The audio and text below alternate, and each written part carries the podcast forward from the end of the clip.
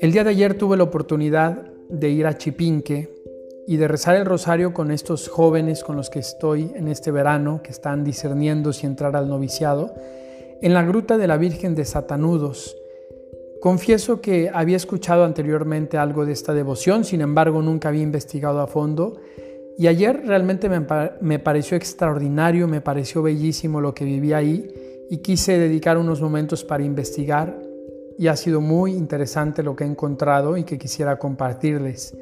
Cuenta el Papa Francisco que cuando le mandaron a Alemania para estudiar su doctorado, en una ocasión recibió una postal de un amigo y esta postal tenía la imagen de la Virgen de Satanudos. El Papa Francisco naturalmente no conocía absolutamente nada de esta devoción, pero le gustó mucho la imagen y se puso a investigar. Cuenta la historia que unas décadas atrás una pareja de nobles estaba viviendo unos problemas muy fuertes en su matrimonio y el noble decidió encomendar su matrimonio a la Virgen. Le pidió el milagro de ayudar, de salvar ese matrimonio. Meses más tarde ese matrimonio sale adelante, la crisis se resuelve y este hombre en agradecimiento le pide a un artista que pinte una imagen que mostrara de alguna manera aquella acción que la Virgen había realizado por el matrimonio. Y a este artista se le ocurre pintar esta imagen. La imagen presenta a la Inmaculada Concepción amparada por el Espíritu Santo en forma de paloma y rodeada de ángeles. Se ve también a la Virgen pisando la cabeza de una serpiente y lo más interesante es que en sus manos hay unas cintas enredadas. Estas cintas, tras pasar por sus manos, van quedando lisas. ¿Cuál fue la idea de este artista? Representar cómo la fe y el amor pueden desatar los nudos de los problemas humanos.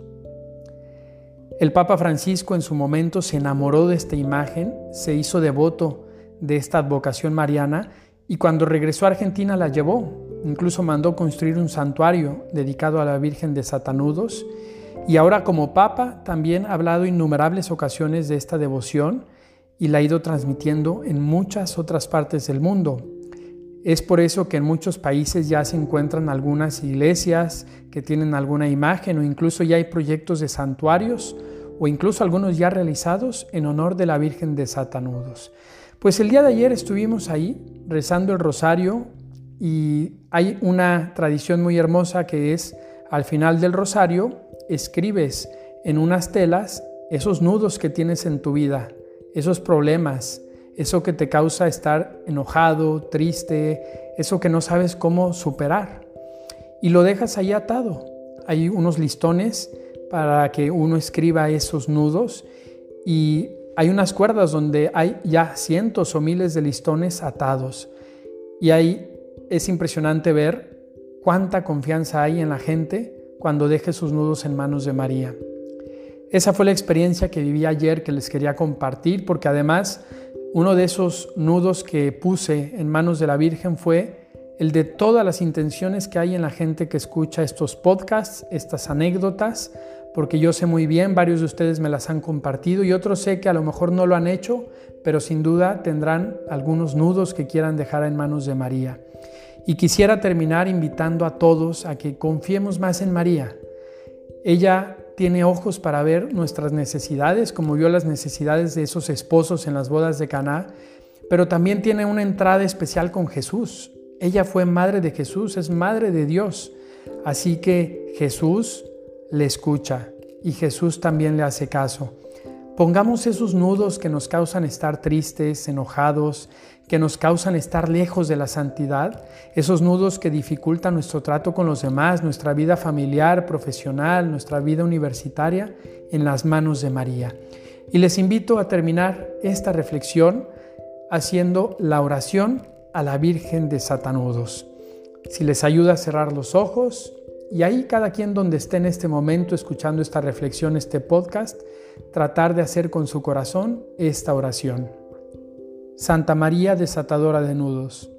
Santa María llena de la presencia de Dios. Durante los días de tu vida aceptaste con toda humildad la voluntad del Padre. y el maligno nunca fue capaz de enredarte con sus confusiones. Ya junto a tu Hijo, intercediste por nuestras dificultades, y con toda sencillez y paciencia nos diste ejemplo de cómo desenredar la madeja de nuestras vidas. Y al quedarte para siempre como Madre nuestra, pones en orden y haces más claros los lazos que nos unen al Señor. Santa María, Madre de Dios y Madre nuestra, tú que con corazón materno desatas los nudos que entorpecen nuestra vida, te pedimos que nos recibas en tus manos y que nos libres de las ataduras y confusiones con que nos hostiga el que es nuestro enemigo. Por tu gracia, por tu intercesión y con tu ejemplo, líbranos de todo mal, Señora nuestra, y desata los nudos que impiden que nos unamos a Dios, para que libres de toda confusión y error, lo hallemos en todas las cosas, tengamos en Él puestos nuestros corazones y podamos servirle siempre en nuestros hermanos. Amén.